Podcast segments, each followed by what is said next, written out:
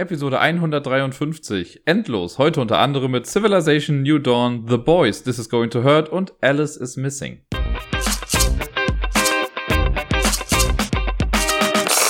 Moin moin und hallo, herzlich willkommen zur neuesten Folge vom Ablagestapel. Kennt ihr das, wenn ihr manchmal Zahlen seht und ihr instant damit irgendwie was verbindet? Das hat man ja oft auch mit Liedern oder mit Gerüchten oder sonst irgendwas.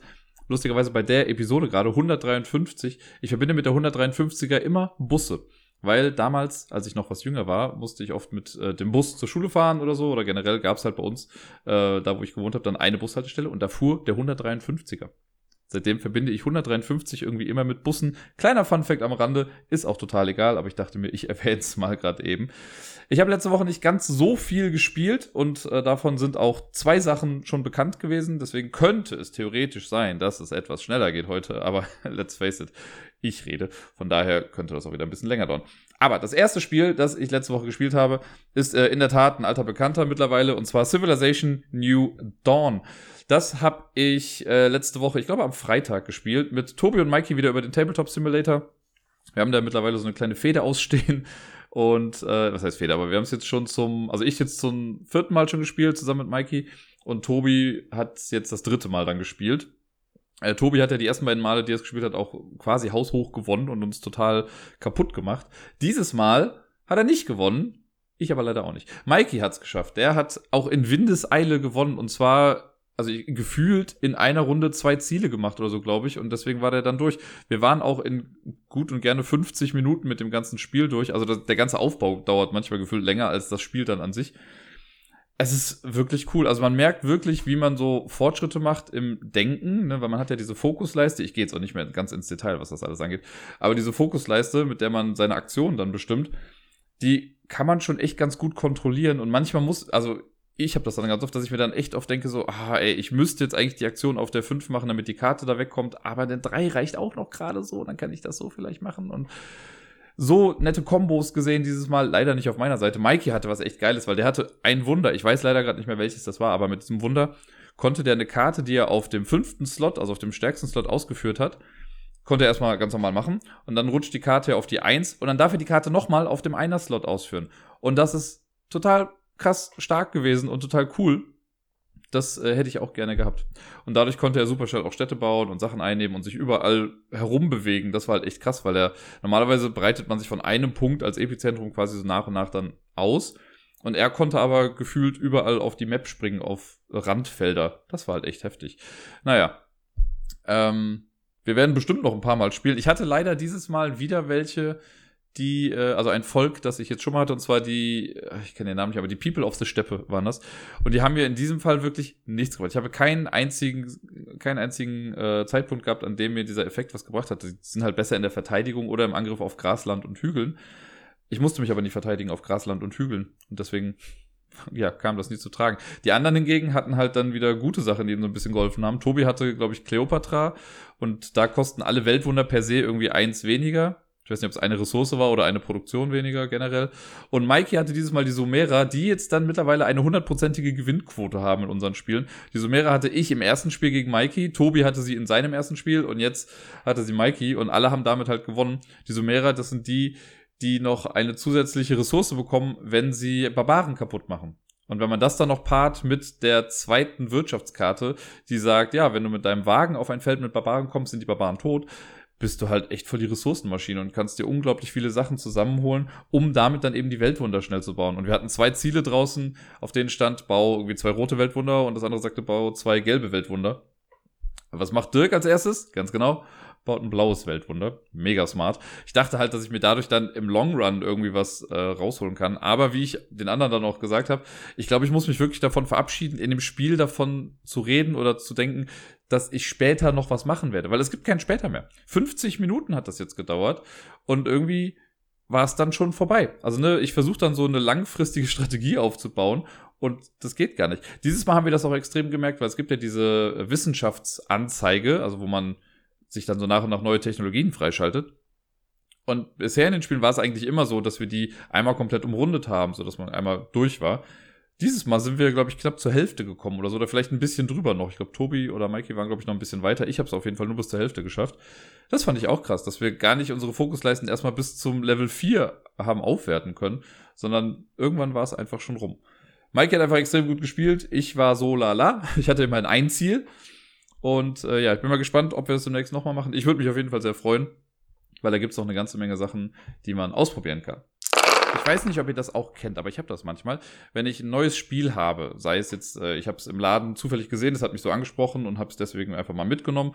Oder im Tabletop Simulator habe ich ein Modul gesehen, das mich angesprochen hat. Oder es ist halt ein Kickstarter, den man irgendwie online prototypmäßig spielen kann.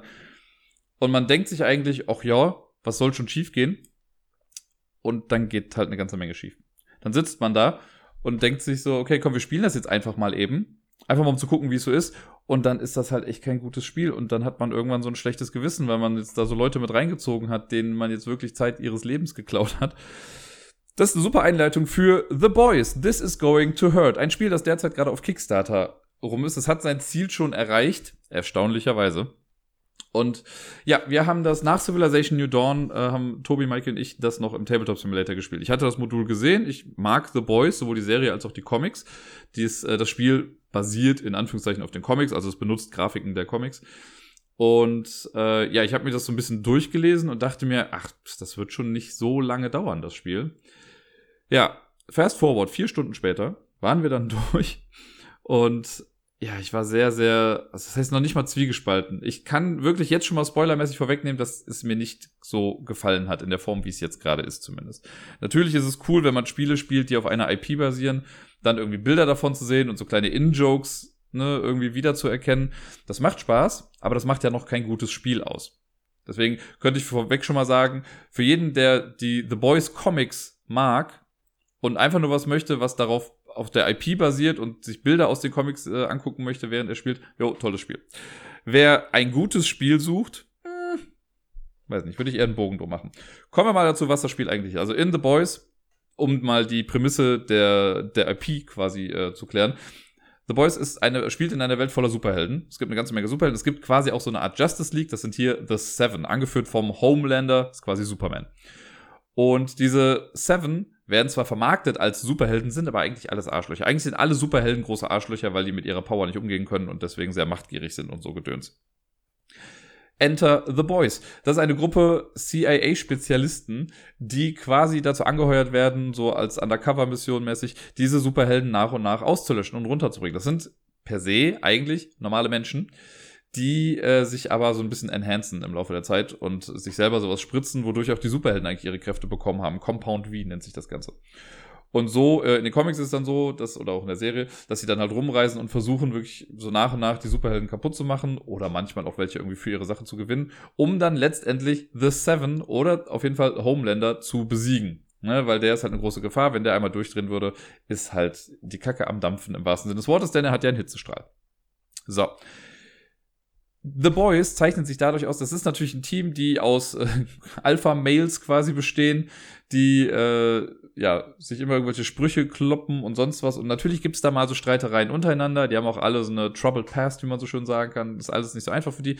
Aber im Kern kämpfen die zusammen. Die stehen für die gleiche Sache. Und da ist unser erstes Problem.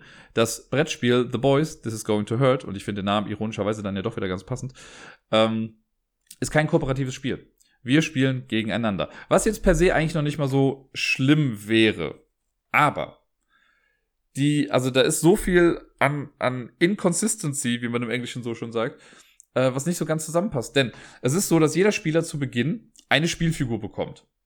Auf diesen Spielfiguren drauf sind The Boys. Also es gibt halt vier Boys und ein Girl die, das, The Woman, die nicht spricht. Aber jeder kriegt davon eine als ne, Repräsentant dafür, was auf dem Board passiert. Das Board ist so ein, soll quasi die Erde darstellen, sieht aber, also es sieht aus wie ein Board aus den 90ern gefühlt irgendwie. Da sind halt einfach die Bilder von den verschiedenen Charakteren irgendwie drauf. Im Hintergrund kann man eine Weltkarte erkennen. Es ist kein schön ansprechendes Board, wie ich finde. Aber gut, lassen wir das mal dahingestellt. Es gibt ja auch andere hässliche Spiele, die aber dafür trotzdem ganz gut sind. So, ich habe jetzt also angenommen, ich nehme jetzt die Figur von B Billy Butcher. Das ist äh, quasi einer der Protagonisten der Sache, der Anführer von The Boys. So, Billy Butcher. Mit dem bewege ich mich jetzt rum. Es kann im Spiel sein, also jeder läuft dann so rum, jeder versucht sein eigenes Team von ja, Leuten zu rekrutieren. Entweder andere Superhelden irgendwie, die man für ihre Sache gewinnt, oder auch Menschen, die ja irgendwelche besonderen Positionen innehaben, äh, die man dann halt auch für sein Team braucht. Man läuft quasi auf der Welt rum, versucht die Leute anzuheuern. Jetzt kann es sein, dass ich als Billy Butcher Frenchie, der auch zu den Boys in den Comics und in der Serie gehört, dass ich den in mein Team hole. Aber Frenchie kann auch selber noch eine Figur auf dem Board sein, und seine eigene Sache machen. Das finde ich halt so seltsam, dass, also ich könnte in dem Team einer anderen Person sein und aber immer noch selber meine eigene Sache mein eigenes Team holen. Das ist eine Teamception quasi. Das mag jetzt für viele nicht so wild sein. Ich finde das aber halt so total den Disconnect irgendwie in Sache Geschichte und dem, was man dann wirklich macht. Fand ich so einfach schon ein bisschen schade. Dann kommt eigentlich noch heraus, streng genommen spielen wir nämlich gar keinen von The Boys, sondern wir spielen einfach nur einen CIA-Agent, der halt rumgeht und Leute äh, rekrutiert für seine Sache. Und deswegen, das würde ja schon eher passen, ne? wenn man sagt, okay, ich bin irgendein No-Name-Character in diesem Universum, irgendein CIA-Agent XY Smith, der jetzt rumgeht und ach, guck mal, da ist Billy Butcher, den nehme ich jetzt. Das würde ja viel mehr passen, als zu sagen, gut, ich bin Billy Butcher und heure mich selbst oder sowas dann an, aber dann habe ich immer noch diesen No-Name-CIA-Agenten da drin. Einfach, also man könnte das ganz einfach beheben, indem man sagt, gut, die Spielerfiguren sind nicht The Boys. Die Spielerfiguren sind einfach color-coded Meeple oder sonst irgendwas oder meinetwegen auch geil aussehende Miniaturen, ist ja total egal, braucht man für das Spiel nicht, aber ist ja egal, die dann da rumlaufen.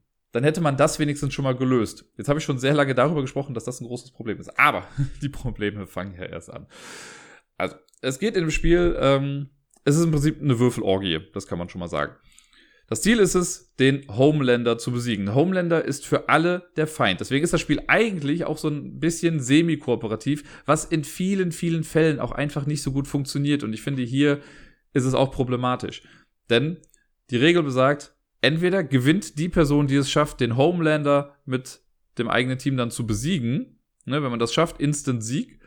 Wenn aber 21 Runden vorbei sind, es gibt so einen Timer, der durch Karten läuft, wenn 21 Runden rum sind und es keiner geschafft hat, haben alle verloren. Bei uns war die Situation, das kann ich jetzt schon mal vorwegnehmen, bei mir war relativ klar, dass ich so sechs oder sieben Runden vor Schluss schon absehen konnte, dass ich es nicht mehr schaffen werde zu gewinnen. Jetzt habe ich natürlich zwei Möglichkeiten. Jetzt kann ich entweder meine Züge verschenken und kann einfach sagen, ja gut, ich mache halt noch halbherzig irgendwie ein bisschen mit. Oder ich setze alles dran, den anderen beiden das Leben zur Hölle zu machen. Oder zumindest zu versuchen, denen noch die Chance wegzunehmen, zu gewinnen. Und das so witzig das vielleicht auch in dem Kontext sein kann, ist halt extrem frustrierend. Also mir macht das nicht so den Spaß. Es gibt Leute, die haben da wahrscheinlich die Zeit ihres Lebens damit. Aber dieses King-Making im Prinzip oder King-Denying wäre es ja in dem Fall, finde ich nicht so klasse. Bei mir war es dann ich habe es dann gemacht irgendwie, weil ich hatte sonst nicht mehr viel zu tun. Ne? Es geht grob gesprochen, man kann zwei Arten von Charakteren in sein Team holen. Es gibt Alphas und Betas. Man fängt mit Betas an. Die geben einem einen schwarzen Würfel, auf den Nullen, Einsen und Zweier drauf sind. Man versucht sich erstmal ein Team aus Betas anzuheuern, um dann später Alphas zu bekommen. Wenn man einen Alpha hat, kriegt man einen roten Würfel für jeden Alpha und äh, die haben dann die Zahlen von 1 bis 4 drauf, also gehen so ein bisschen weiter nach oben und keine Null vor allen Dingen. Man kann insgesamt nur acht Leute in seinem Team haben, inklusive dieses ominösen CIA-Agenten, den wir verkörpern. Ähm, das heißt, man muss irgendwann auch anfangen, Leute rauszuschmeißen. Das heißt, wir haben erst ein Team voller Betas und dann kommen so nach und nach immer mehr Alphas in unser Team rein und wir schmeißen die Kleinen dann wieder raus.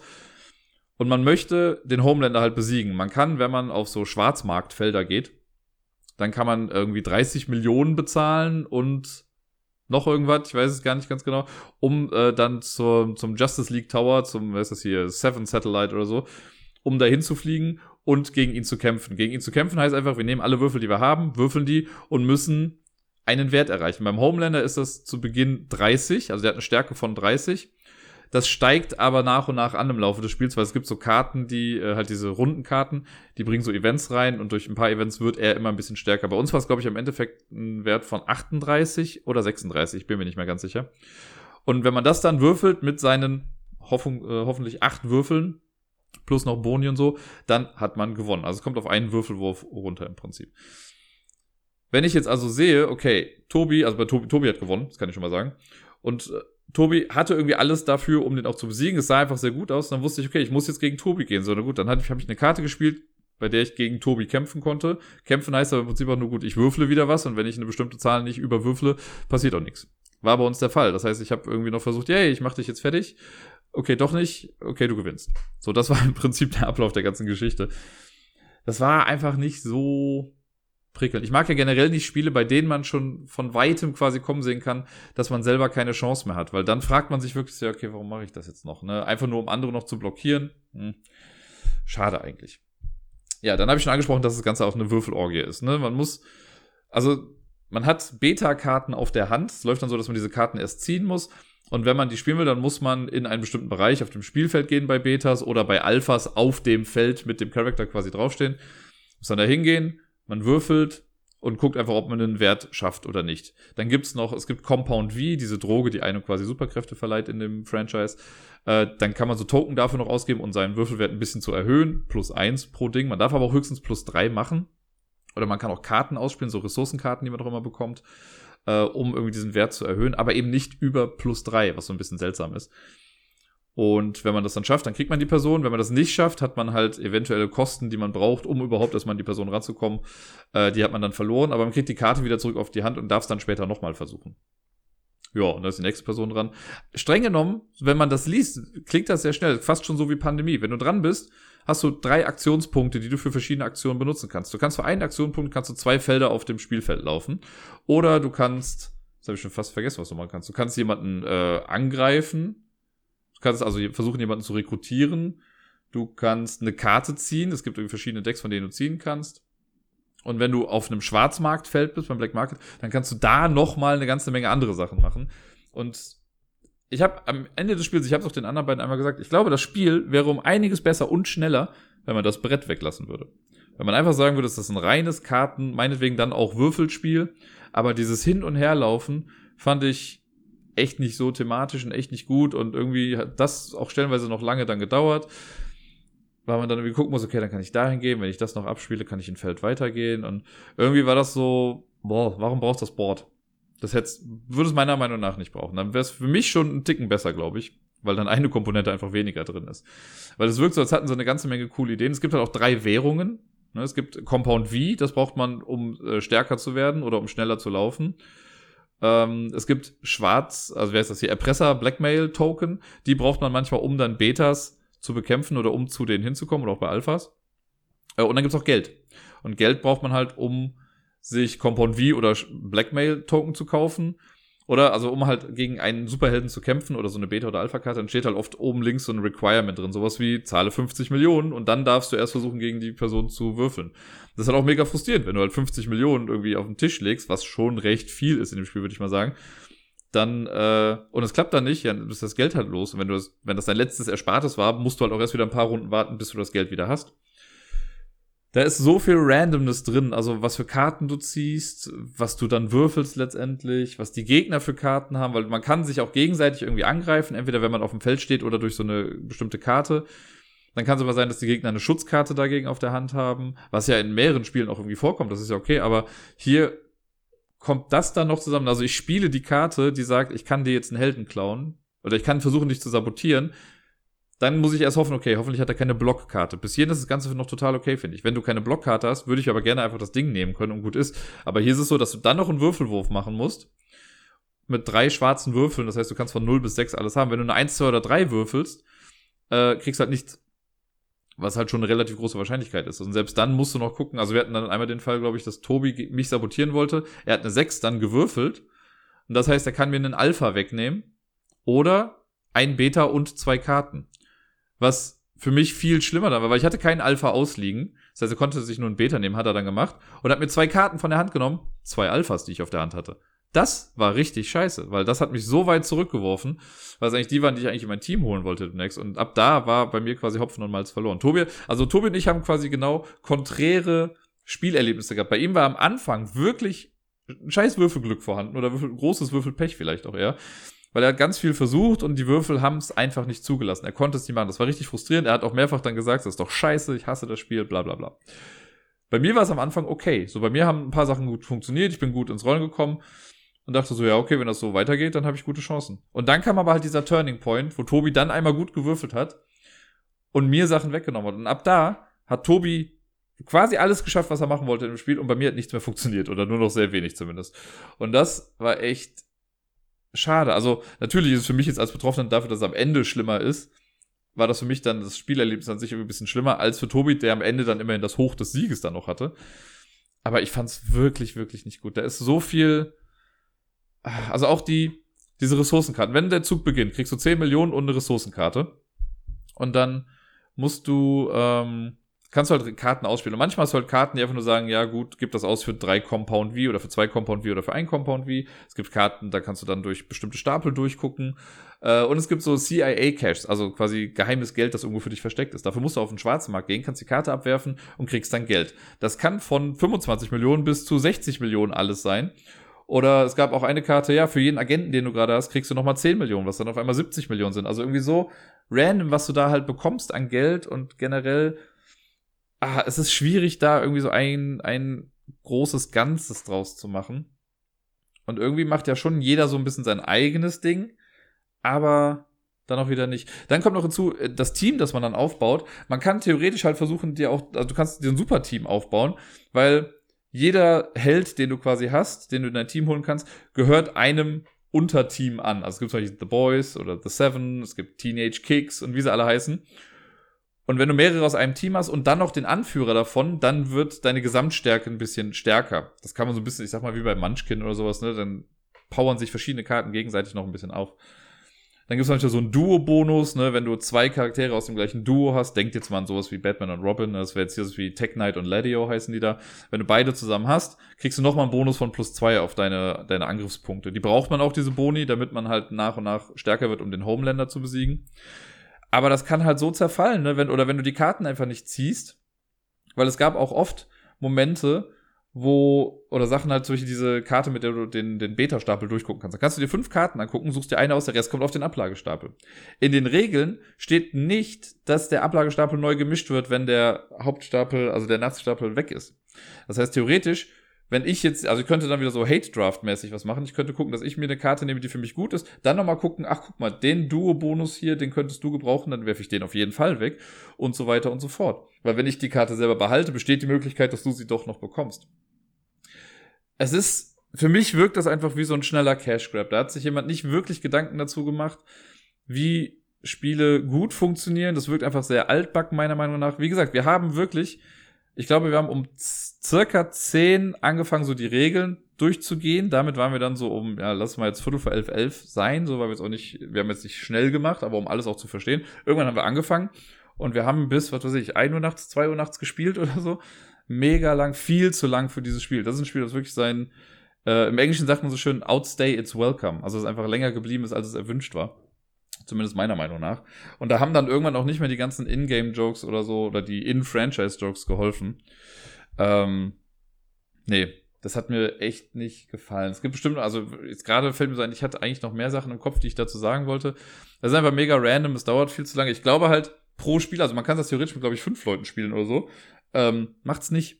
Weil pro Spieler dauert es halt einfach auch noch mal viel länger. Das war jetzt zu dritt, haben wir das gespielt und es hat so lange gedauert. Dann gibt's halt noch diese random Homelander-Karten. Ne, jede Runde wird eine, also es gibt 30 Homelander-Attacks-Karten und neun kommen davon am Anfang raus. Und dann wird jede Runde eine aufgedeckt, eine von diesen Karten. Und das kann sowas sein wie, okay, Teammitglieder aus diesen Teams sind dieses, sind für eine Runde jetzt irgendwie schlechter oder äh, man kann den Schwarzmarkt nicht benutzen. Es gibt aber auch Karten, die einen ganzen Sektor auf dem Board, das sind immer so farbige Bereiche, quasi nicht blockieren, aber die ähm, wie gesagt, die Recruitment Cost, also wenn man jemanden anheuern will, muss, kostet das auf einmal zwei Punkte anstatt nur einen Punkt oder so, was die ganze Zugstruktur schon wieder total hinfällig macht. Also auch sehr, sehr random. Und mein Vorschlag für das Spiel wäre im Prinzip wirklich bei allem, konsequent bei allem zu sagen, nehmt die Hälfte. Außer bei den Teammitgliedern, die man in seinem Team haben kann. Ne, gib Homelander nicht 30 Punkte, gib ihm meinetwegen 20 Punkte. Ist okay. Und lass ihn dann so sukzessive stärker, werden mit so ein paar Karten. Aber macht das Spiel nicht 21 Runden, sagt 10 Runden. 10 Runden sind total okay ne, und irgendwie alles so ein bisschen reduzieren, das wird im Leben kein episches Spiel sein, weil im Endeffekt macht man in seinem Zug ja auch immer nur das Gleiche. So, ne? Okay, du bist dran, kriegst deine Standardressourcen und dann endet man sowieso mindestens einmal in seiner Runde auf dem Black Market, weil man sich dann wieder irgendwie was kaufen muss oder ein CIA-Cash abgibt. Oder lass das Board halt, ne, habe ich ja gesagt, lass das Board auch weg. Das, äh, also ich bin da sehr, sehr frustriert und sehr unbefriedigt quasi aus diesem Spiel rausgegangen. Ich glaube, das kam jetzt auch durch. Deswegen finde ich auch dieses This is going to hurt. Man weiß quasi, worauf man sich einlässt, wenn man den Titel sieht. Äh, und das sage ich als Fan der IP, das muss ich noch dazu sagen. Ne? Ich mag das Franchise sehr. Ich habe die Comics zwar noch nicht durchgelesen, aber ich habe Ausgabe 60 oder sonst irgendwas. Finde ich echt cool, es macht mir Spaß, rettet aber leider nicht dieses Spiel. Etwas, das ganz und gar nicht so lang war oder zu lang war, ist Palm Island. Dazu nur ganz kurz, ich habe eine Runde gespielt. Ich habe mich dieses Mal äh, nochmal an so ein Koop in Anführungszeichen Szenario gesetzt. Da hat man ja so ein paar Karten, die man einfach hinten mit dranhängt und muss dann gegen eine Art Katastrophe kämpfen oder die halt versuchen zu beseitigen. Bei mir war es dieses Mal der Hunger, Famine. Und das läuft dann so, dass man vor der Rundenkarte hat man dann immer diese ja, Koop-Gefahrenkarte. Immer wenn man da hinkommt, muss man dann eine bestimmte Anzahl an Ressourcen abgeben, um zum nächsten Level zu kommen. Und wenn man das dreimal geschafft hat, hat man gewonnen. Äh, das ist dann auch immer per Player. Das heißt, wenn man mit mehr Leuten spielt, dann muss man auch mehr Ressourcen abgeben. Haben es alleine gespielt, das geht das auch ganz gut.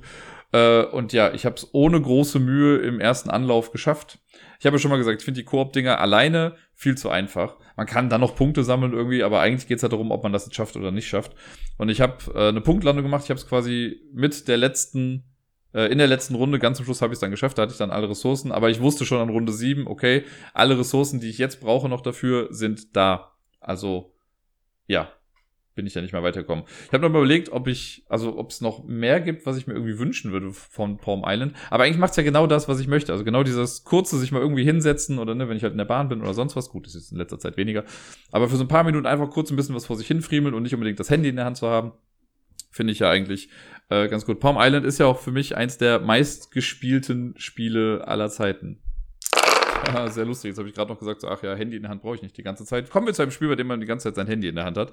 Es ist mal ein bisschen was anderes, denn es ist per se so gesehen kein Brettspiel, sondern es ist ein Rollenspiel. Aber eins, über das ich sehr gerne sprechen möchte, weil es sehr viel mit mir gemacht hat gestern. Äh, und zwar ist es Alice is Missing. Dazu habe ich schon mal vor vielen, vielen Monaten irgendwie mal was gesehen. Das war so ein Kickstarter, der so nach und nach kam. Ich habe mich dann aber dagegen entschieden. Warum auch immer, ich weiß es gar nicht mehr ganz genau. Vielleicht waren es auch finanzielle Gründe. Und jetzt äh, habe ich das aber nochmal irgendwie durch Zufall letztens gesehen, habe gesehen, dass es das jetzt schon quasi gibt oder bald geben wird. Es wird bei Renegade Games rauskommen. Und ich habe mir davon die PDF-Datei gegönnt. Ne, die kann man sich auch kaufen für, ich glaube, es sind 10 Euro oder so. Äh, und man kriegt dann dabei auch die ganzen Print-and-Play-Karten. Also man kann sich quasi wirklich alle Karten äh, dann offiziell ausdrucken. Das ist erlaubt, darf man machen. Ich habe sie nicht ausgedruckt. Ich habe sie für mich in ein privates Tabletop Simulator Modul gepackt das ich nicht veröffentlichen werde oder so, ne, weil ich, wenn ich das spiele, dann halt nur in der Gruppe, mit der ich das sonst auch am Tisch vielleicht spielen würde oder so. Äh, ja, und dann habe ich, als ich das gemacht habe, habe ich dann auch mal hier in Discord gefragt, wer hätte Bock, das mitzuspielen. Da haben sich dann noch direkt fünf Leute, beziehungsweise vier plus mich, gefunden. Und nach ein bisschen Terminabstimmung haben wir es dann auch direkt schon geschafft, am Sonntag, also gestern Abend, das Ganze zu spielen. Und ich kann schon mal vorwegnehmen, wow, das war ein krasses Erlebnis. Was ich gar nicht so gedacht hätte eigentlich. Also nicht so in die Richtung.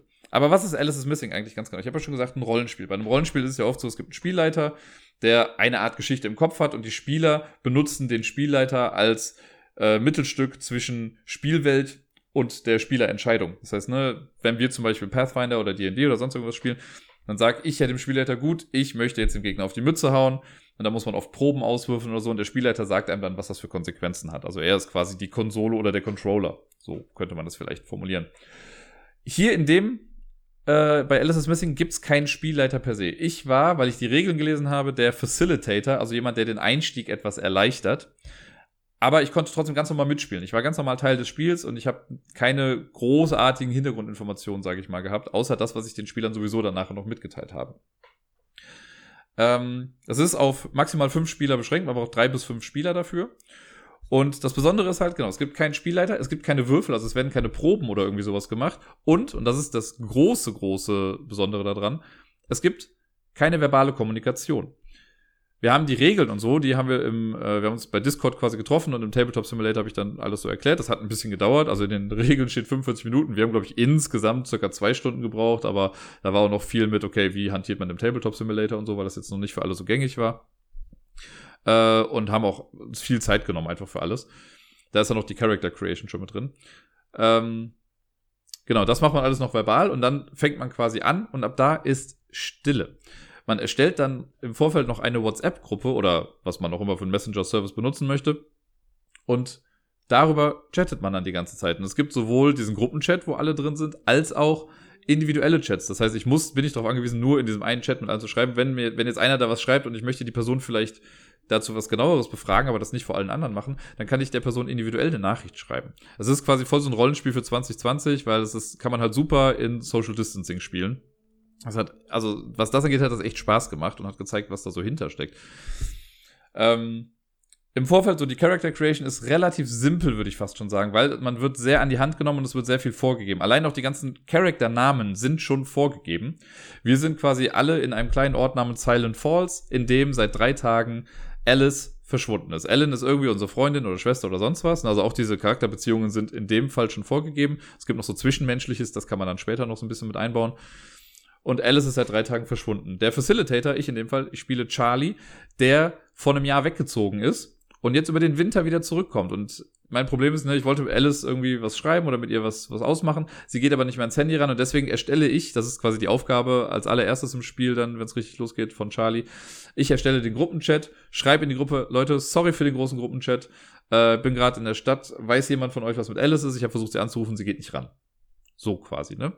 Und damit durchkommt es dann ins Rollen, weil dann die anderen schreiben so, ach so, ja, äh, lustige Geschichte hier, die ist seit drei Tagen verschwunden. So, und dann dann fängt man halt an, in Character zu schreiben, wirklich. Und so ein bisschen wie halt dann Teenies das machen. Wir spielen also 16- bis 17-Jährige, war das, glaube ich. Äh, und chatten dann einfach miteinander und gucken, was dann so passiert. Und dann kommen halt so nach und nach auch Geheimnisse irgendwie ans Licht. Und der, die treibende Engine im Spiel, das ist eigentlich so das Hauptding, ist äh, das Clue-Deck. Es gibt ein Deck aus blauen Karten, auf denen Zahlen hinten draufstehen. Das Spiel ist nämlich getimed. Das dauert genau 90 Minuten. Also die Hauptzeit dauert genau 90 Minuten. Wenn alle bereit sind, drücken alle quasi auf den Timer. Man, es gibt auch so einen offiziellen Soundtrack, der richtig gut ist und das richtig untermalt auch. Das ist wirklich cool. Ähm, der läuft dann so durch und man sieht dann halt auch immer die Zeit. Das fängt bei 90 Minuten an. Ich als Charlie habe eine Karte mit einer 90 drauf. Das heißt, sobald der Timer da ist, dreht man für sich dann die Karte um und macht das, was da drauf steht. Bei mir ist das halt, okay, du schickst die erste Nachricht raus, warte, bis das erste Lied vorbei ist und dann geht's los. Und äh, es gibt für mehrere Zeiten, es gibt für 90, 80, 70, 60, 50, 45, 40, 35, 30, 20 und 10, haha, gibt es diese Karten. Und äh, für jede Zeiteinheit gibt es immer drei Karten, die werden gemischt und eine wird davon genommen. Das heißt, sollte ich das Ganze jetzt nochmal spielen, dann war kurz irritiert, weil hier gerade irgendwas gebohrt wurde oder sowas. Und es hörte sich aber an, als würde jemand hinter mir stehen, sorry.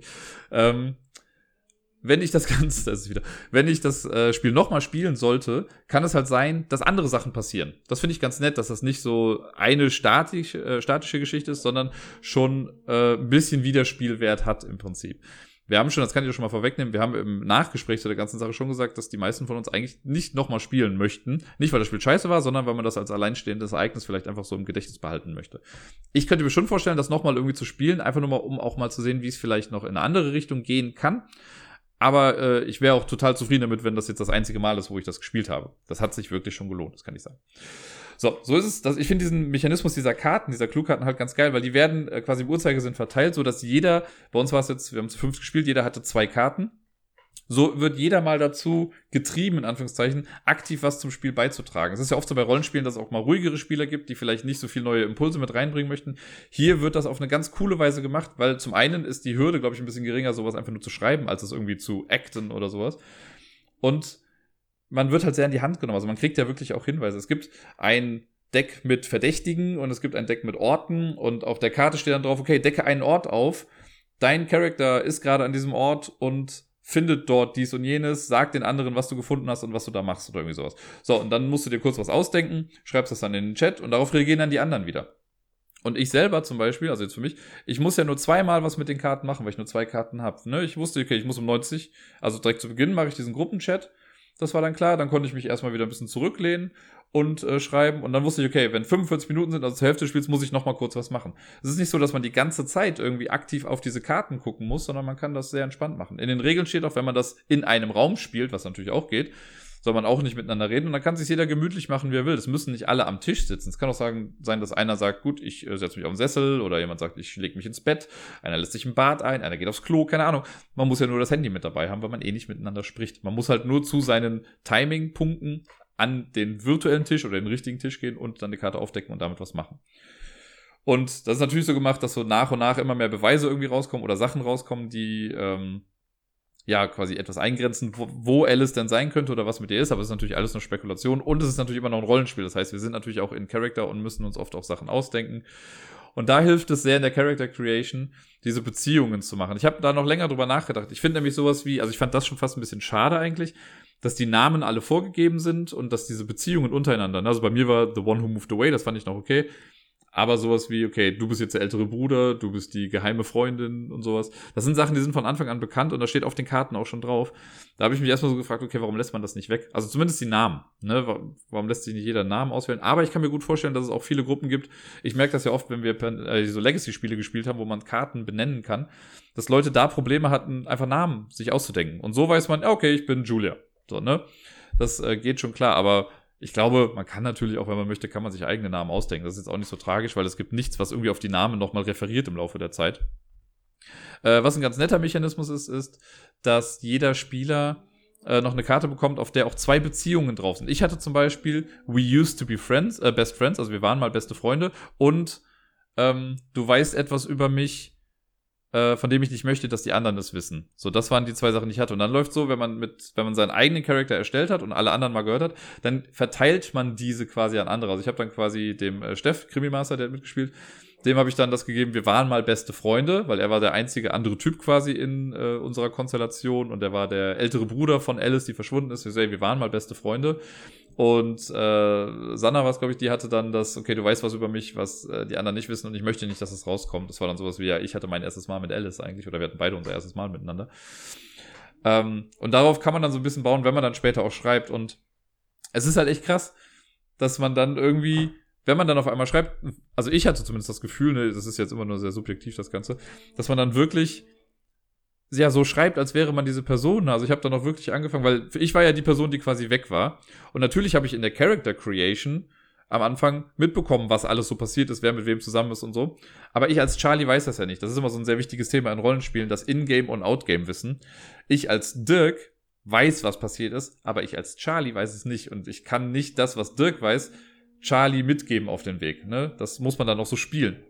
Und deswegen war ich halt dann als Charlie, der, der ja nach einem Jahr irgendwie wieder zurückgekommen ist, über den Winter jetzt da ist, dem dann gesagt wird, ja, ach du übrigens, Alice ist seit drei Tagen weg. Und dann war ich auch so, ey, warum sagt mir denn keiner was? Ne? Ey, ich bin ja am anderen Ende der Welt, warum hält es nicht irgendjemand mal für nötig, mir Bescheid zu sagen? Und dann fand ich es halt auch von den anderen sehr cool, weil die dann geschrieben haben, so, ach so, ja, ich dachte, Julia macht das. Nee, ich dachte, Dakota macht das. Und sich so gegenseitig ein bisschen die Schuld dazu in die Schuhe schieben und dann anderen auch nochmal mit Chef habe ich dann nämlich so geschrieben, von wegen so, ey, du hättest dich auch mal melden können die ganze Zeit. Und ich dachte, wir sind Kumpels. Und er so, äh, ja, ich wusste nicht, dass das jetzt so wichtig ist. Ne? Und irgendwie wirkte das alles sehr, sehr echt.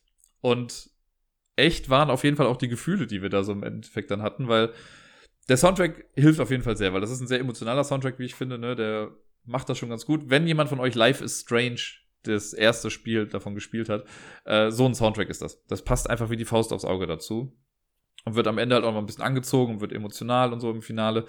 Ähm, und eine Mechanik, die mich wirklich zum Weinen gebracht hat, das äh, gebe ich ja offen zu, es hat mich Tränen, zu Tränen gerührt am Ende, ist äh, folgendes. In der Character Creation äh, auf der Karte, die man bekommt von seinem Charakter, steht unten auch so ein Voicemail-Prompt.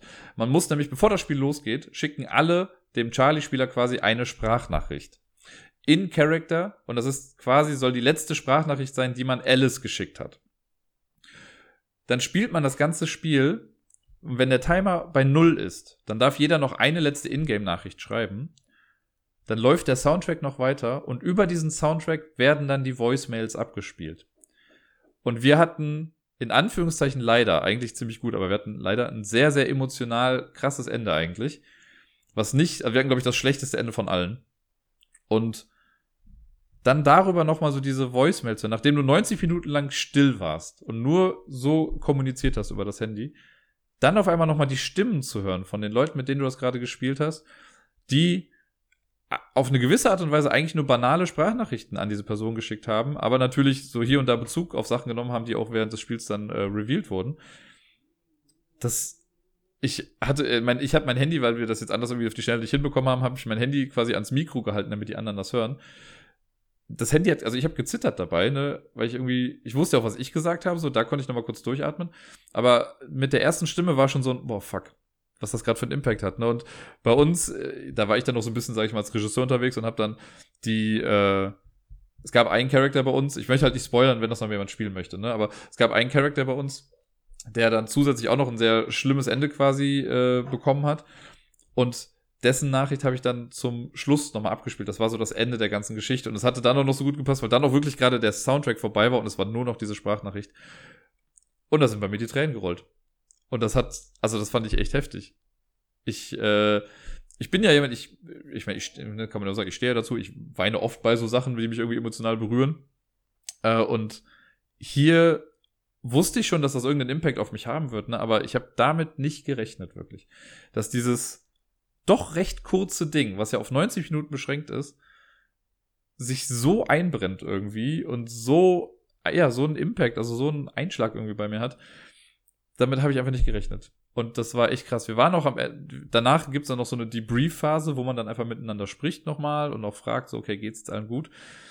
Ich würde mal sagen, also drei Fünftel, vier Fünftel, wenn nicht sogar alle, mussten auf jeden Fall erstmal ein bisschen durchatmen nach der ganzen Geschichte. Ne? Klar, ich kann das auch ablegen, so, es ist jetzt okay, ne? Das wird mich jetzt nicht, äh, wird mich jetzt nicht verfolgen mein Leben lang, so diese Geschichte. Ich weiß, das war eine Geschichte. Ähm, aber trotzdem hat's ja was mit mir gemacht, so, ne? Und das ist, wir waren dann da und waren erst, pff, ne, dann hieß es auch so, ja, Scheißspiel. es hat uns allen auf eine gewisse Art und Weise, auch wenn es das definitiv das falsche Wort dafür ist, es hat Spaß gemacht. Äh, es war eine sehr, sehr coole Erfahrung. Aber es war halt nicht Spaß im Sinne von, ha, wir lachen alle zusammen, sondern es war so ein, boah, was haben wir da zusammen durchgemacht? Das ist sehr beachtlich, wie ich finde. Und ähm, ich weiß, es ist halt kein richtiges Brettspiel in dem Sinne. Ne? Es ist für jemanden, der, glaube ich, nur Brettspiele bisher gespielt hat, wäre das, glaube ich, eine große Hürde, das irgendwie zu spielen.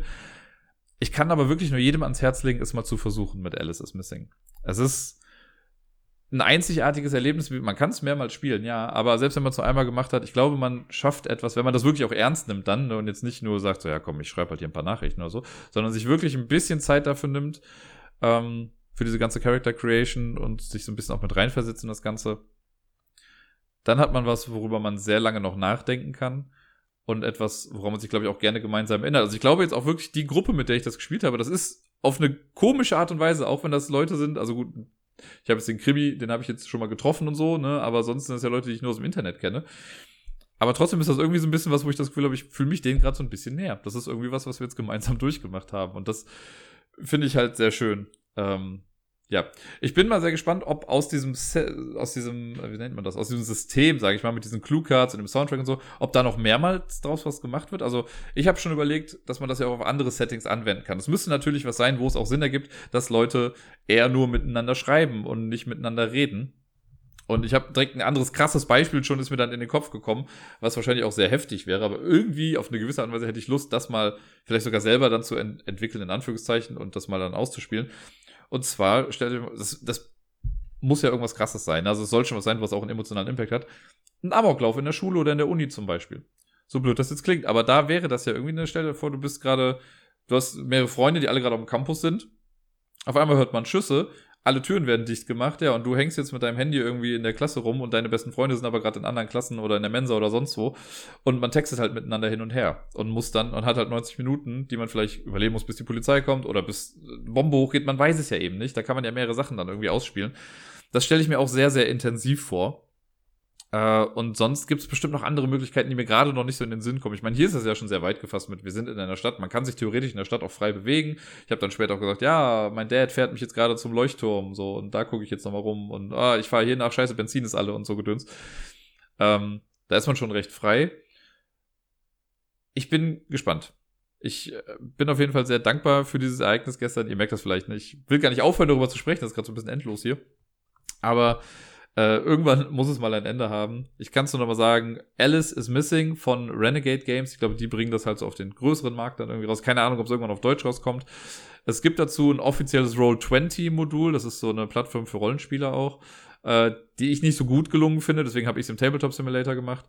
Und die arbeiten auch daran, das Ganze mit einer App noch zu machen. Von daher, wer da noch ein bisschen warten möchte, kann das gerne tun. Ähm, ansonsten, wenn ihr noch mehr Informationen dazu haben wollt, dann schreibt mich gerne an. Oder wenn ihr sagt, ihr wollt das gerne mal spielen, ich kann euch das auch quasi erklären. Und dann äh, kriegen wir das bestimmt irgendwie hin, dass das gemacht wird. Große, große Empfehlung für Alice is Missing.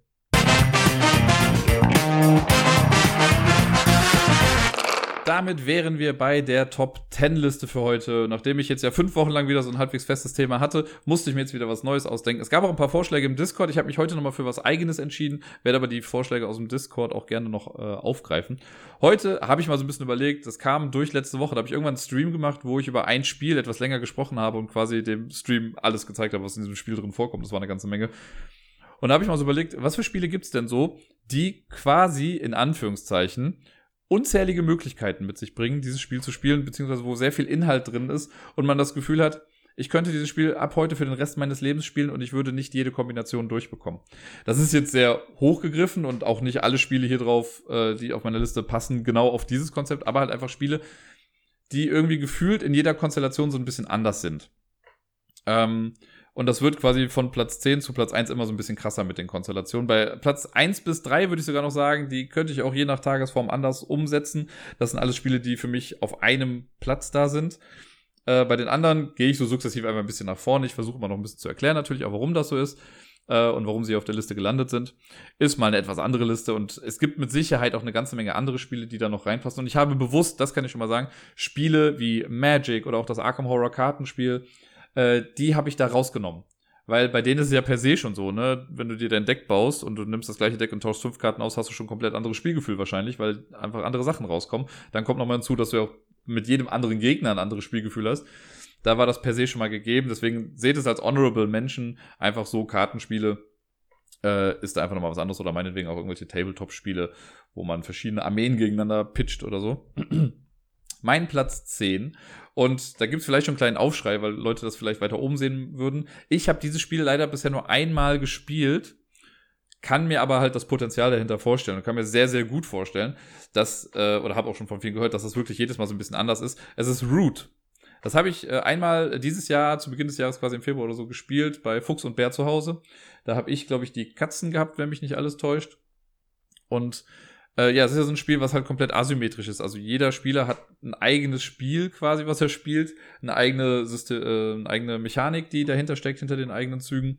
Und ja, nimm eine Person raus und schon hast du eine andere Dynamik, ne? Oder wenn du halt Katzen gegen Vögel spielst, ist es ein anderes Spiel, als wenn du es, äh, wenn du Vagabund gegen wie sie heißen, äh, die Waldcritter oder sowas dann machst. Ne? Mit den Erweiterungen kam dann noch mehr mit rein. Und ich glaube wirklich so, je nachdem, auf welchem Board du dann auch noch spielst, hast du wirklich nicht unzählige Möglichkeiten, weil es ist ja schon eine endliche Summe, aber eine ganze Menge Möglichkeiten. Und dann kommt ja auch nochmal drauf an, wer spielt die Fraktion. Ne? Also es ist, oder selbst Katzen gegen Mäuse ist was anderes als Katzen gegen Vagabund ganz viele Möglichkeiten, sehr viel Raum drin.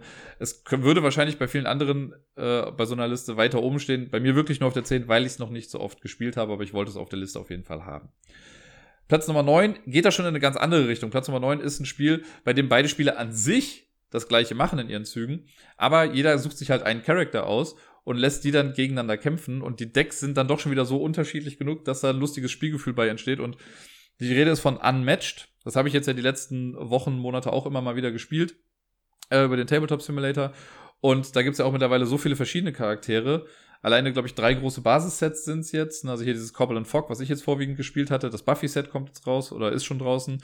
Äh, das Hauptset, dann gibt's auch so kleine Erweiterungssets mit hier Bruce Lee zum Beispiel oder äh, ich weiß gar nicht, was kam da jetzt noch letztens raus. Äh, Red Riding Hood, also Rotkäppchen und Beowulf oder irgendwie sowas. Ganz abgefahren.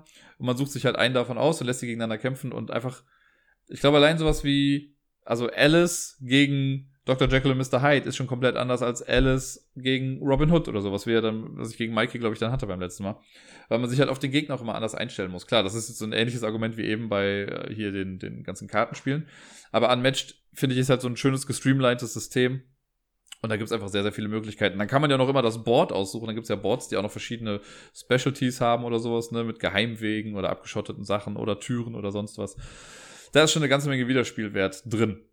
Auf Platz Nummer 8 ist, glaube ich, das Spiel von den Spielen, das ich am längsten habe. Das habe ich nämlich auf einer meiner ersten Spielemessen gekauft. Ich glaube auf der zweiten, wenn mich nicht alles täuscht, oder vielleicht die dritte. Äh, es war Small World. Small World ist ja ein Spiel, das äh, so ein quasi Area Control Game Risiko, könnte man sagen. Äh, man übernimmt die Kontrolle einer Fraktion, bewegt die übers Feld, versucht Felder einzunehmen, auch gegen andere zu kämpfen, wobei die Kämpfe sehr niederschwellig sind. Also man nimmt einfach Sachen weg dann. Manchmal muss man würfeln. Und der Wiederspielwert besteht zum einen darin, dass es halt ganz viele verschiedene Rassen gibt. Also ne, es gibt die Riesen, die Zwerge, die Menschen und so weiter und so fort. Allein das ne, ist irgendwie gefühlt jedes Mal anders, was man damit dann hat. Und dann kommt noch dazu, dass die immer zufällig gepaart werden mit einer Sonderfähigkeit. Und so würde ich fast behaupten, dass kein Spiel wirklich das gleiche sein wird. Weil es kann halt sein, dass ich zwar in mehreren Spielen die Riesen habe, aber die Fähigkeit davor könnte eine andere sein. Es kann sein, dass ich die Hügelriesen habe, kann sein, dass ich die Wasserriesen habe oder die fliegenden Riesen. Und im nächsten Spiel habe ich dann aber die fliegenden Skelette und die handelnden Menschen und die furzenden Piepmatze, keine Ahnung, was da noch so alles ist. einfach sehr, sehr viele verschiedene Kombinationsmöglichkeiten mit der, es gab ja noch Erweiterungen dazu, wo dann noch mehr Fraktionen mit reinkamen. Es gab damit irgendwann ein Modul, wo du auch eigene Boards dann erstellen kannst. Es gab die Underworld-Fraktion, die man auch nochmal mit verbinden konnte, damit man auf beiden Sachen irgendwie spielen kann. Jetzt gibt's Small World of Warcraft, was auch nochmal da mitspielt. Ganz, ganz viele verschiedene Möglichkeiten auf jeden Fall. Äh, Platz Nummer 7 ist, glaube ich, das, ähm, das Speziellste an der Geschichte hier oder von dieser Top 10 Liste, denn es ist zwar in einem Spiel, was ich an sich nicht auf die Liste packen würde, aber in einer Erweiterung davon äh, wird sowas quasi hergestellt, auf eine gewisse Art und Weise. Und zwar ist die Rede von die Legenden von Andor und ich rede von der Sternenschild-Erweiterung. Andor ist an sich ein relativ straightforward Spiel. Ne? Man hat eine Geschichte, die man so nach und nach durchgeht. Es gibt hier und da kleine ähm, Variationen, wenn man so eine Story durchspielt, eine Legende. Aber an sich ist der Weg immer der gleiche. Bei Sternenschild, das ist eine Legende, die man wirklich gefühlt immer wieder spielen kann, weil es gibt, man muss im Prinzip, fängt man an, man muss äh, eine Königsaufgabe oder sowas äh, schaffen und dann noch einen Gegner besiegen. Und man sucht sich halt von den Königs, äh, von dieser Aufgabe immer eine aus aus fünf, sechs, sieben, ich weiß gar nicht mehr genau, wie viele es waren. Und es kann halt einer von vier verschiedenen Gegnern sein. Das heißt, da gibt's halt auch eine endliche Summe natürlich an Kombinationsmöglichkeiten, aber wenn man dann noch in Betracht zieht, okay, wenn ich jetzt mit anderen Charakteren spiele, wenn ich da noch die Erweiterungscharaktere zum Beispiel habe, da ist auch wieder sehr viel Varianz Da muss man anders rangehen an die Sache, muss anders rechnen vielleicht auch, anders gucken, welche Gegner man wie jetzt kaputt macht sehr viel Wiederspielwert auf jeden Fall in dieser kleinen Schachtel. Das ist eine sehr gute Erweiterung, wie ich finde. Eine, wenn ich mal eine Liste machen würde mit den besten Erweiterungen für Spiele, wäre Sternschild auf jeden Fall mit dabei. Nagelt mich jetzt nicht drauf fest, sollte ich diese Liste irgendwann doch mal machen und es nicht mehr darauf, habe ich einfach nur vergessen, dass es diese Erweiterung gibt. Auf Platz Nummer 6, äh, genau, ähnlich wie Root, quasi auch aus dem gleichen Hause, ist Vast.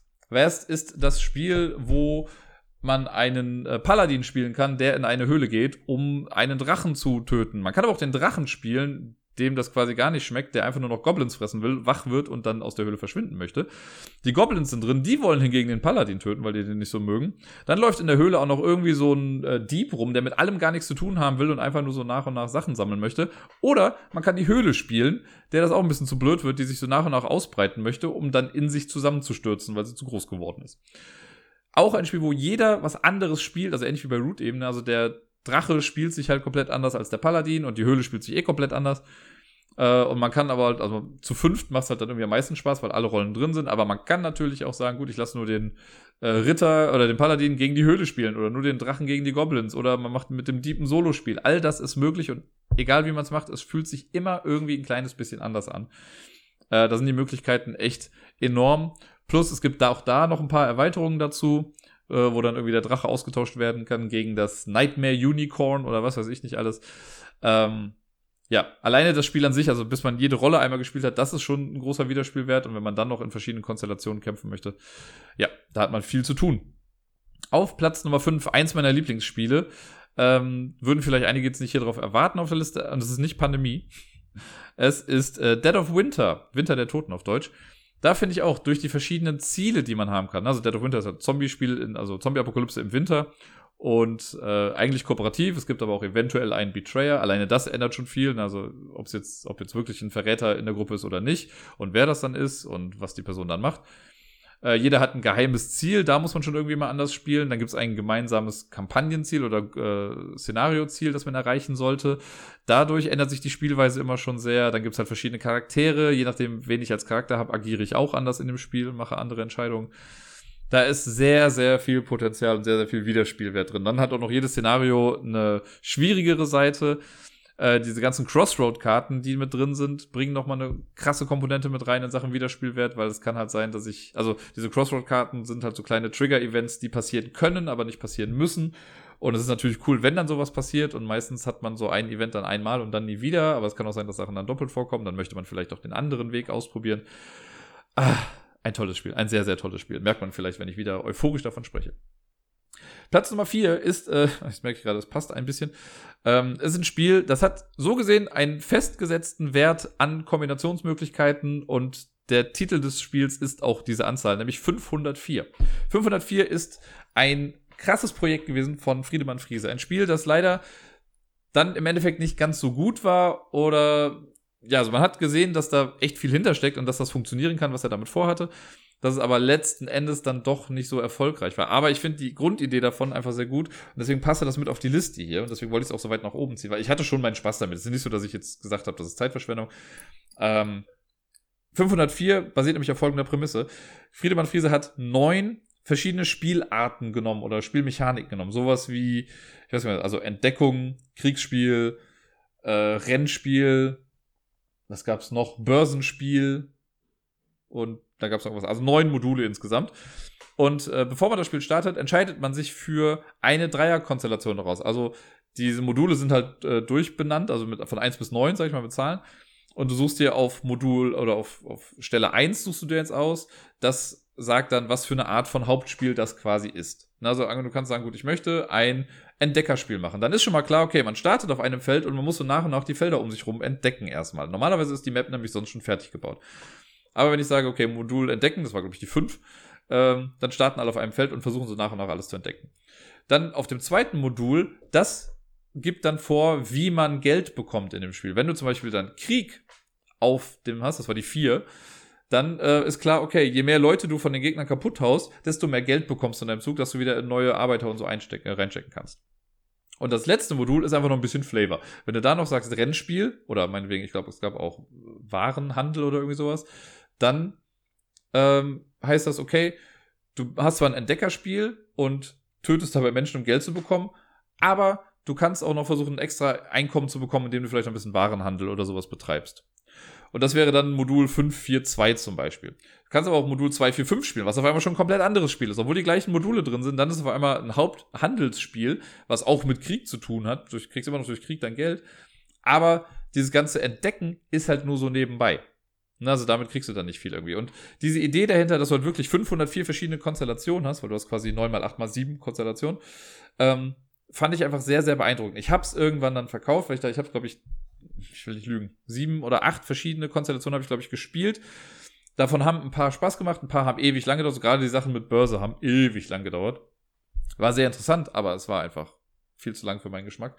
Äh, und irgendwann hatte man dann so ein paar Module, bei denen man wusste, okay, mit denen möchte ich dann spielen. Und dann kann man sich aber theoretisch einfach ein richtiges Spiel aussuchen, dass das alles auch irgendwie mit sich bringt und muss dann nicht dieses 504 machen, weil die Regeln waren etwas komplizierter geschrieben. Das, natürlich, weil du musst halt, das war so ein Ringbuch, wo du so dann die Sachen zusammenlegen konntest, was du gerade brauchtest. Und das war nicht ganz so einfach. Äh, das zu erklären war oft ein Graus.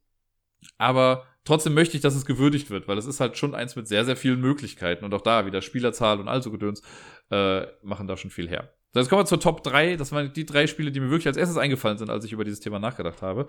Auf Platz Nummer 3 habe ich jetzt Smash Up gepasst. Smash Up ist lustigerweise ein Kartenspiel, so ähm, wo man halt gegeneinander spielt. Man kann es aber auch mit bis zu vier oder fünf Leuten sogar spielen. Ich glaube, vier Leute waren es. Und ich habe schon ewig nicht mehr gespielt. Der Wookie hat immer noch meine Box davon. Die habe ich ihm vor zwei Jahren mal ausgeliehen oder vor drei und habe seitdem noch nicht wiederbekommen. Er wohnt im Decke, ich könnte es mir auch einfach holen gehen, aber ich, ne, ist jetzt okay. Ähm, und Smash Up hat die Prämisse, es ist ein Deck-Shuffle-Spiel oder ein, ich weiß gar nicht, Deck-Misch-Spiel. Man sucht sich zwei Fraktionen zu Beginn aus, durch die Aliens und die Zombies, mischt das zusammen und schwupps, man spielt die Alien-Zombies oder die Zombie-Aliens, wie man möchte. Man kann aber auch die Piraten-Ninjas spielen oder die Dinosaurier-Geister oder sonst irgendwie was. Es gab halt immer mehr Erweiterungen, die immer mehr Fraktionen reingebracht haben. Und so kann es halt sein, dass ich mit meinen Alien-Zombies, übrigens die stärkste Kombination im ganzen Spiel, ähm, gegen die Prinzessinnen-Dinosaurier oder sowas kämpfe, die halt dann äh, der Gegenspieler hat. Und man versucht dann so Basiskarten für sich zu gewinnen, spielt Karten aus und jede, die haben es halt wirklich hinbekommen, dass sich jede Fraktion anders anfühlt und wirklich was Eigenes mit reinbringt. Also bei den Zombies ist es so, dass man halt oft durch den Ablagestapel gehen kann, weil Zombies kommen von den Toten wieder. Die Aliens entführen quasi Karten, also nehmen Karten wieder zurück auf die Hand oder so. Äh, dann gibt's die Dinosaurier, die sind einfach nur stark. Die Piraten sind gut darin, Karten von A nach B zu bewegen. Die Ninjas kommen so in letzter Sekunde immer noch reingeswuscht, wenn man sie vorher nicht hat kommen sehen. Dann gab's irgendwann die Geister, die fand ich halt ganz geil. Die Geister haben die Fähigkeit, die sind stärker, wenn du weniger Karten auf der Hand hast, wenn du quasi am Tod, also ne, fast tot bist. Ähm, dann gab es ja irgendwann später noch eine Munchkin-Erweiterung, die fand ich dann im Endeffekt gar nicht so gut. Jetzt kommt irgendwie so ein Marvel-Munchkin, äh, Marvel Smash-Up noch raus mit Marvel-Fraktion. Da hat man, also ich habe gar nicht mehr alle Erweiterungen. Ich muss mir eigentlich noch ein paar davon zulegen, irgendwann mal. Aber selbst mit dem Basisspiel hast du, da sind acht Fraktionen drin. Da hast du ja schon 56 Möglichkeiten alleine für äh, eine Fraktion. Und da, also ne, 8 mal 7. Und das Ganze dann quasi noch plus 6 mal 5 hast, dann hast du die Gesamtmöglichkeit, was dann irgendwie passieren kann. Es ist abartig viel geworden in der ganzen Zeit, einfach sehr, sehr cool. Auf Platz Nummer zwei, das ist das Spiel, was ich im Stream gezeigt habe. Millennium Blades, ein Spiel, was ich leider, leider schon ewig lange auch wieder nicht mehr gespielt habe. Es ist aber auch wirklich schwierig zu erklären. Aber Millennium Blades ist halt so ein Metagame. In Millennium Blades spielt man einen Spieler von einem Trading Card Game. Also man spielt jemanden, der quasi sowas wie Magic spielt oder sowas wie Yu-Gi-Oh! würde, glaube ich, eher passen. Und äh, ja, man versucht sich ein Deck zusammenzustellen, so eine Echtzeitphase, so ein bisschen mit Handel. Das heißt, man verkauft Karten und kauft wieder Karten oder verschenkt die oder tauscht oder wie auch immer. Und dann immer am Ende von so einer Echtzeitphase gibt es quasi so ein kleines Turnier, wo man dann sein Deck, das man gebaut hat, so nach und nach ausspielt, um Punkte zu sammeln. Dann kriegt man Promokarten, die gewinnt man dann in dem Turnier, die man wieder in sein Deck bauen kann. Es ist mega chaotisch, aber es ist so viel Content im Spiel. Alleine in dem Basisspiel ist so viel drin da ist man, glaube ich, schon ein Leben lang beschäftigt, wenn man da irgendwie alles mal durchprobieren möchte. Ich habe jetzt noch eine Erweiterung, die Set Rotation, die nochmal auch den Solo-Modus mit reingebracht hat. Da ist echt viel Wiederspielwert drin. Und irgendwann im nächsten sollte auch der Kickstarter ankommen für die Collision Box. Das ist das, der letzte Kickstarter für Millennium Blades, wo nochmal mehr Sachen drin sind. Und es ist halt eine Box, wo wirklich alles dann reinpasst. Und ach, ein wundervolles Spiel. Ich kann es wirklich nur empfehlen. Es ist, braucht ein bisschen Arbeit am Anfang, aber es macht wirklich, wirklich Spaß, wenn man auf so Echtzeitspiele und so steht natürlich. Und auf Platz Nummer eins das Spiel, was für mich wirklich abgespeichert ist unter, wenn ich nur noch dieses Spiel hätte, ich würde jeden Tag einmal spielen, ich würde in meinem Leben wahrscheinlich nicht fertig werden mit allen Kombinationen, die da drin sind, ist Marvel Legendary. Ich hatte noch überlegt, ob ich es jetzt wirklich spezifiziere oder nur Legendary sage, aber es ist wirklich Marvel Legendary, weil ich habe ja auch das Buffy Legendary und das Firefly Legendary. Da ist auch viel Wiederspielwert drin, aber mit dem Marvel-Ding, weil ich da auch so viele Erweiterungen für habe mittlerweile. Das ist der Deckbilder schlechthin. Ne, man hat irgendwie, man sucht sich fünf Helden aus, die in ein Deck gemischt werden, tauscht einen davon aus und schon ist es irgendwie eine andere Mischung halt natürlich logischerweise. Du kannst den Helden aussuchen, du suchst dir noch Gegnergruppen aus, ein Szenario, das gespielt wird. Da ist so viel Möglichkeit drin, wo so Stellschrauben sind, wie man das Spiel irgendwie anders machen kann. Das ist echt, echt viel. Ich habe das mittlerweile auch alles in so einem großen Alu-Koffer drin. Ähm, natürlich sollte man in dem Fall auch irgendwie wahrscheinlich Comics mögen, aber ich, also selbst mit Gerda, mit der ich das ja oft gespielt habe, die jetzt gar nicht so hinter den Comics her ist, die mochte das Spiel auch oder mag das Spiel auch total. Und da haben wir auch unzählige Spiele von irgendwie mitgespielt. Es ist, da ist so viel Content drin. Wie gesagt, wenn ich von heute an nur noch das spielen würde, ich würde trotzdem nicht fertig werden damit. Und deswegen hat es für mich Platz eins auf dieser Liste verdient.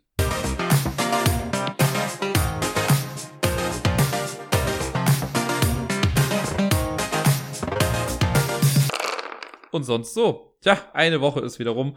Ist ein kleines bisschen was passiert letzte Woche, aber gar nicht so mega dramatisch viel. Letzte Woche Montag war Lampalooza und ich habe nicht gewonnen. Es wäre theoretisch, wenn man davon von diesem In-Joke ausgeht, dass Dirk alle zwei Wochen gewinnt.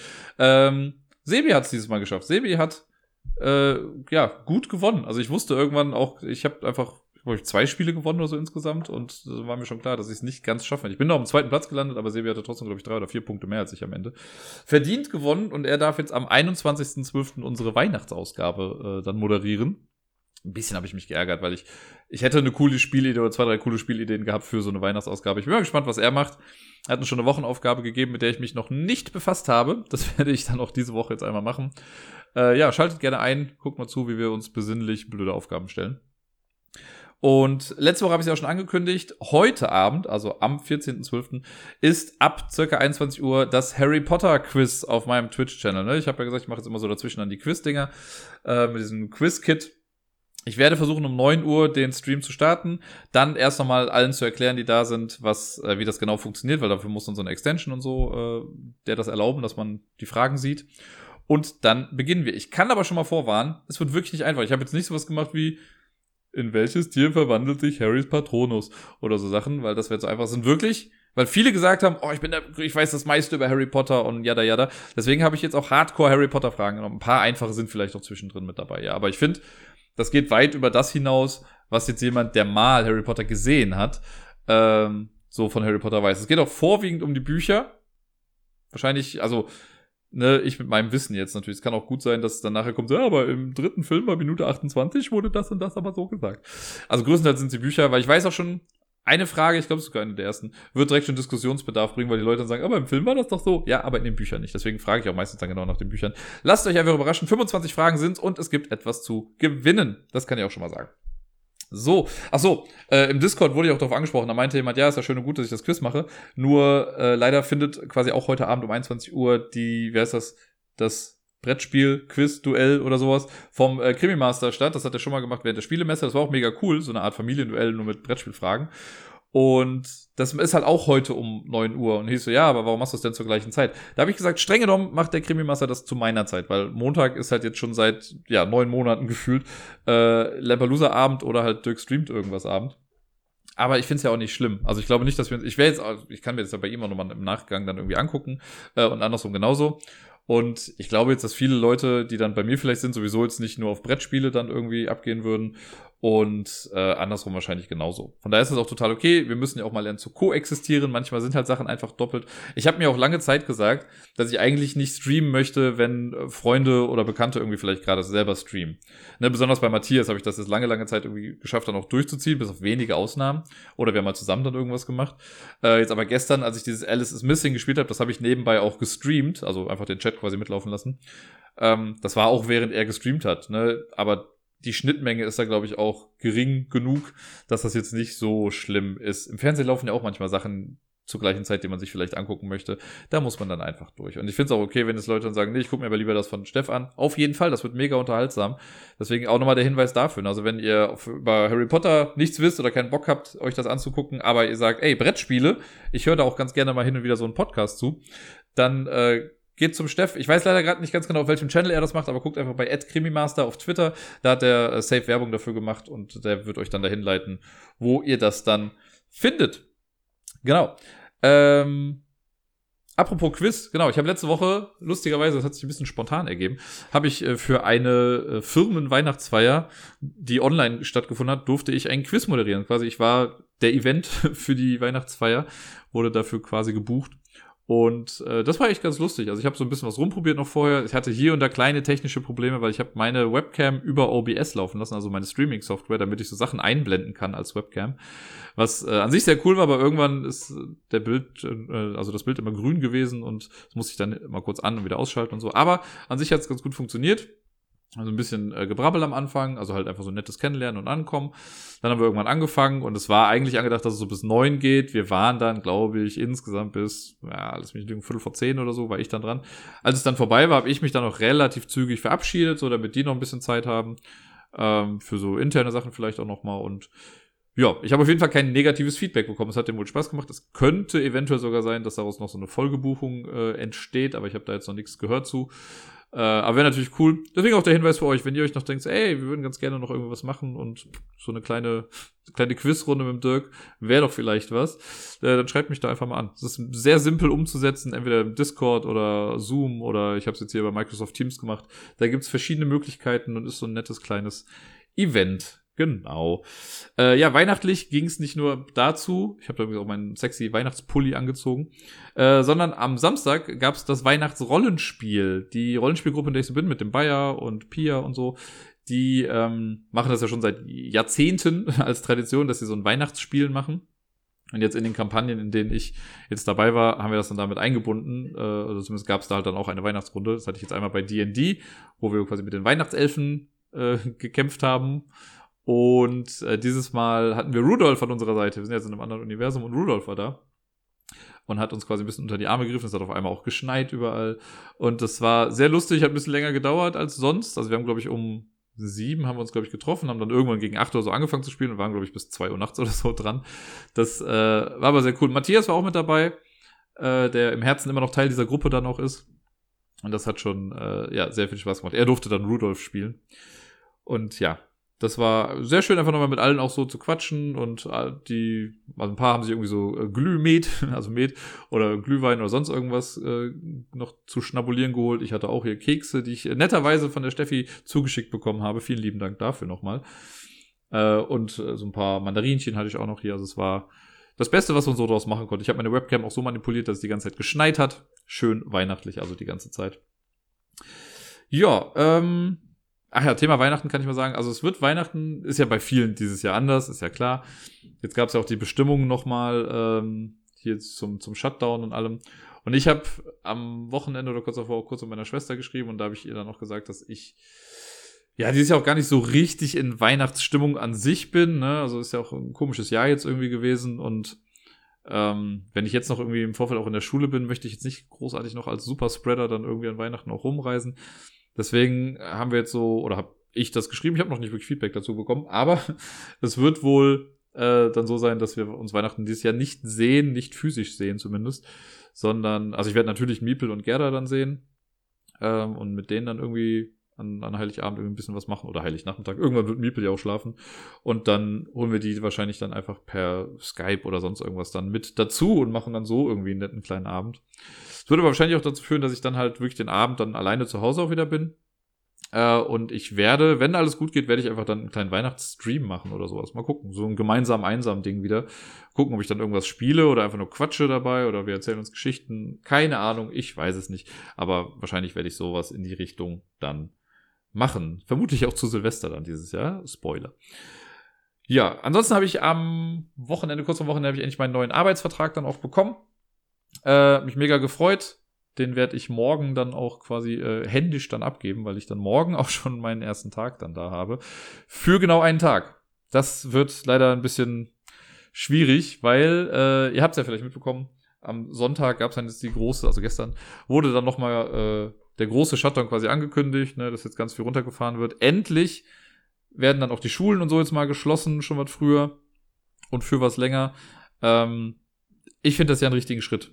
Ich finde das gut. Ich habe ja auch schon länger irgendwie gesagt, ich finde, Schulschließungen sollten gemacht werden. Äh, das wurde mir irgendwann auch ein bisschen zu haarig und so. Klar, wäre jetzt mein Job gewesen, ich wäre jetzt auch hingegangen. Aber ich finde, das ist mal so ein, ja, eine richtige Richtung, dass jetzt alles geschlossen wird. Auch, ne, also ich sage, ich bin da Fan von, ich finde das gut. Für mich hat das nur leider total krasse finanzielle Auswirkungen, weil das Ding ist, dass ich jetzt halt ab dem äh, 15., also mein neuer Vertrag gilt ab dem 1.1., ab dem 15., also ab morgen, würde ich auf Honorarbasis da arbeiten. Das heißt, ich ne, reiche einfach ein, welche Stunden ich da war und das Geld kriege ich dann. As opposed to, wenn ich einen Vertrag habe, würde ich das Geld ja trotzdem bekommen. Oder zumindest ein bisschen weniger vielleicht, aber naja, ich würde bezahlt werden. Jetzt kriege ich wahrscheinlich, äh, abgesehen von dem halbwegs halben Gehalt von der alten Stelle noch, weil ich ja bis zum 15. da noch äh, angestellt war, kriege ich dann noch für den Dienstag ein paar Stunden und dann nichts mehr. Das wird mich sehr runterreißen irgendwie und das wird echt nicht einfach. Deswegen wird es auch nicht großartig Geschenke von mir dieses Jahr geben. Einfach weil ich es mir nicht leisten kann. Naja. So ist das normal. Äh, alles danach wird es ja dann besser. Und wie gesagt, ich äh, finde das auch gut, dass es gemacht wird. Ne? Und ich bin mit Sicherheit nicht der Einzige, der irgendwie davon jetzt betroffen ist. Andere trifft es noch viel härter. Äh, ich wollte einfach nur mal sagen, das, ne? Also ich habe auch schon mit anderen drüber gesprochen, die meinten so, ach ja, krass, stimmt, so, darüber habe ich noch gar nicht nachgedacht, dass das ja auch so jemanden treffen kann. Ähm, bin mal sehr gespannt, wie das dann weitergeht. Aber in der Hoffnung, dass dann danach irgendwann im Januar, Februar, ich sag mal ab April, vielleicht irgendwie alles wieder ein bisschen entspannter wird und gut wird. Sollen wir ruhig alles so machen und äh, viele meinten auch so, aber es ist doch Weihnachten. Ist, ja, es ist ein Weihnachten. Das ist jetzt mal eine Pandemie, die wir seit 100 Jahren nicht mehr so hatten. Äh, da kann man sich ruhig mal ein bisschen zusammenreißen und ein bisschen zurückstecken. Meine Meinung dazu. Ja, so, und zu guter Letzt, äh, eine, ein kleiner Programmtipp noch oder ein kleiner Hinweis. Lustigerweise passt das ein bisschen zu Alice is Missing, denn ich habe auf Netflix quasi in den letzten zwei Tagen eine Serie komplett durchgeguckt, also eine Staffel davon, es gibt bisher nur eine. Die heißt Alice in Borderland. Äh, Alice verfolgt mich ja so ein kleines bisschen. Äh, ich bin durch, ich, habe im Internet irgendwas dazu gesehen und dachte, oh, okay, klingt ganz interessant. Guckst du mal rein. Dann habe ich die erste Folge geguckt und wusste, okay, das ist was, was mir gefällt. Sind nur acht Folgen, immer so ah, 50 Minuten in etwa. Und die Prämisse, das ist halt was, was mich voll anspricht auch schon, ist im Prinzip, es spielt in, äh, spielt es in Tokio, ich glaube ja, so Shibuya, das ich lustigerweise aus einem anderen äh, Videospiel noch kenne, diese Gegend auch. Und da ist so ein Slacker, so ein Gamer-Typ, der nichts in seinem Leben irgendwie hinbekommt. Sein kleinerer Bruder ist einfach viel erfolgreicher, der Vater macht den auch nicht so wirklich. Dann geht er irgendwie raus oder wird zu Hause rausgeschmissen, so ganz klar ist das am Anfang nicht. Er will seine Freunde irgendwie kontaktieren, trifft sich auf jeden Fall mit denen und die bauen so ein bisschen Scheiße, verstecken sich kurz auf dem Klo. Wirklich in diesem Shibuya-Place, wo es mega voll ist. Und dann kommen sie raus und alle Menschen sind weg. Strom ist irgendwie ausgegangen und alle Menschen sind weg. Die stehen da allein. Und Lirum Larum, das kommt relativ schnell raus, die werden dann zu so einem Spiel eingeladen oder müssen dann zu so einem Spiel gehen. Äh, und es ist relativ klar, okay, in dem Spiel kann man auch sterben. Und äh, da kommen auch noch andere dann mit dazu, die jetzt halt ähnlich getroffen hat. Und man muss dieses Spiel halt richtig beenden, um da lebend rauszukommen. Und dann kriegt man ein Visa, ein Visum, für ein paar Tage. Äh, und wenn dann, bevor das abläuft, muss man wieder an dem Spiel teilnehmen und ne, das wieder verlängern und so weiter und so fort. Und dann entwickelt sich da so eine große Geschichte dann draus. Aber ich finde diese Idee halt einfach sehr geil. Das hat so ein bisschen was von Saw. Plus so ein bisschen Battle Royale Charakter, weil halt so nach und nach immer mehr Leute dann noch raus sind natürlich. Und was ich halt sehr ansprechend für mich jetzt finde, ist, diese ganzen Spiele werden durch Spielkarten äh, symbolisiert. Also, ne, es wird dann am Anfang gesagt, okay, dieses Spiel hat die Schwierigkeit Pick 4. Und dann weißt du, okay, wenn du das Spiel gewinnst, kriegst du ein Visum für vier Tage. Und das Symbol gibt die Art des Spiels an. Also es gibt solche die Herzensspiele, das sind welche, die was mit Betrug und so zu tun haben. Es gibt die Karo-Spiele, das sind, glaube ich, was war das, körperliche Ertüchtigung. Es gibt Pick-Spiele, das sind Teamspiele und Kreuz war nochmal irgendwas anderes. Das sind, glaube ich, Intelligenzspiele oder sowas.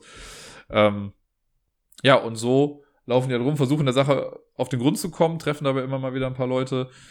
Und mir hat's mega gefallen. Also ich habe jetzt allein letzte Nacht, nachdem ich dann mit Alice is Missing durch war, brauchte ich halt sowieso erstmal ein bisschen, um wieder runterzukommen. Und dann habe ich dann mal gesehen, ach guck mal, ich habe bisher nur zwei Folgen geguckt, guckst du doch mal ein bisschen weiter. Ja, fast forward to 4 Uhr nachts, ich habe die Serie durch. ganz richtig gut. Äh, es ist halt eine japanische Serie. Die Synchro ist aber eigentlich ganz gut, wie ich finde. Nur die hat mich jetzt nicht so gestört. Und es muss auf jeden Fall eine zweite Staffel geben. Also, so wie das aufgehört, fand ich das schon echt ganz cool. Sehr, sehr cooler Teaser auf jeden Fall für den Schluss. Wenn es jetzt damit aufhört, könnte ich damit auch leben.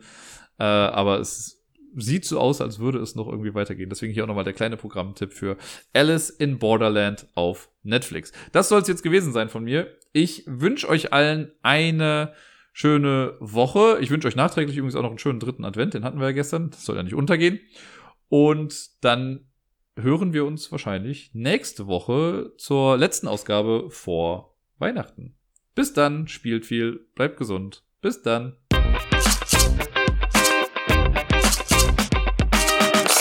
Übrigens noch aus der Rubrik Spaß mit Kind. Nachdem ich äh, neulich für Erlüt auch sehr grafisch erzählt habe, was für eine äh, Scheißsituation, im wahrsten Sinne des Wortes, ich mit dem Miepel hatte, äh, hatte ich jetzt am Wochenende einmal den Moment, wo ich sie irgendwie auf dem Arm nur hatte und dann auf einmal merkte, wie so meine rechte Seite immer wärmer wurde. Auch schön.